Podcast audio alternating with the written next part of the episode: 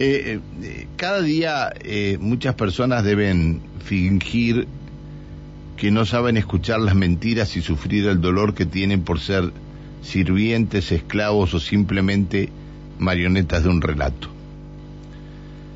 Es humillante, vergonzoso, terrible.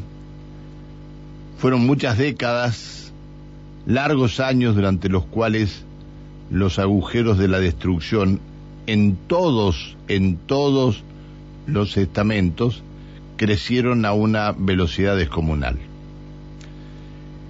Eh, un joven de 23 años, José Manuel Nievas, golpeó salvajemente a su pareja, Jocelyn Luciana Arturo Sepúlveda, de 17, con quien tiene un bebé de cuatro meses, con sus puños, un palo de escoba, la cortó con un cuchillo, eh, puntadas con un destornillador, le provocó 40 lesiones en el cuerpo, 40 lesiones en el cuerpo.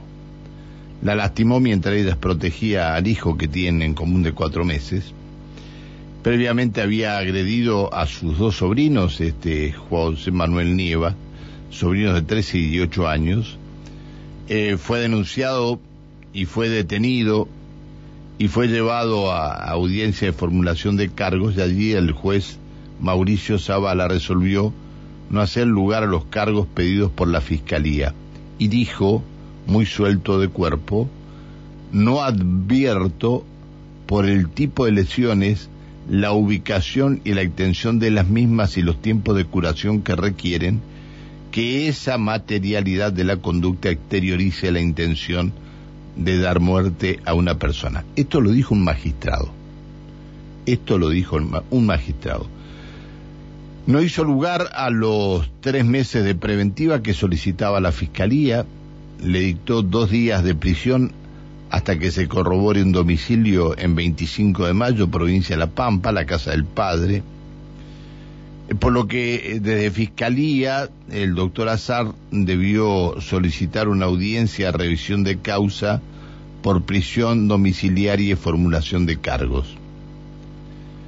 Eh, los jueces Laura Barbé, Dardo Bordón y Lucas Giancarelli revirtieron la decisión de Zavala y le aplicaron a Nivas tres meses de prisión. Yo creo que eh, el Tribunal Superior de Justicia tiene que tomar, creo, ¿no? Tiene que tomar cartas en el asunto y rever la situación de Mauricio Zavala para que se instruya en perspectiva de género me, me parece, ¿no? Me parece. Yo creo que es necesario regular por ley el proceso de selección y nombramiento de magistrados en el Poder Judicial, los ministerios públicos y el Consejo de la Magistratura, de modo que garantice la paridad de género. Esta reforma debe tener en cuenta el mapa actual de integración de estos organismos y reforzar el ingreso de mujeres a aquellos fueros y dependencias que estén integrados de manera desproporcionada por varones. Para alcanzar ese objetivo pueden disponerse diversas acciones como leyes de cupo, la paridad de género, y reitero, los poderes, ministerios públicos y consejo de la magistratura son organismos con una estructura o con una organización vertical y jerárquica que en ocasiones obstaculizan las posibilidades de denunciar prácticas de violencia laboral. Por ello deben contar con protocolos de abordaje de las situaciones de violencia de género en el ámbito de las relaciones laborales y creo que será necesario establecer circuitos para la realización de, denuncias. Eh, la enunciación de los derechos de los denunciantes y prever además mecanismos de intervención que no sean revictimizantes. En el caso de Mauricio Zavala, con 30 años de experiencia en la justicia, no puede justificar un, fallo de estas características. Eh, la justicia sin perspectiva de género no es justicia. Quiero que se entienda, es otra cosa. Después de conocido el fallo de Zavala, diputados de distintas corrientes políticas presentaron, un, no, dos proyectos fueron los que presentaron, en los que plantean incluir como causal de recusación las manifestaciones judiciales o extrajudiciales contrarias a la perspectiva de género o discursos de odio discriminatorios. De aprobarse, requerirán cambios, obviamente, en el Código Procesal Penal como en el Código Civil que comienza a tener tratamiento en la legislatura. Ustedes recordarán que no hace muchos días hablábamos con el señor vicegobernador de la provincia, con el contador Marcos Conman, y hablábamos precisamente de esto, del tratamiento que se le va a dar al código, al código civil en la legislatura civil y comercial. yo le decía que por qué no reveían el Código Procesal Penal porque también hay otros problemas con la Fiscalía, este, bueno, hay otros problemas con Fiscalía.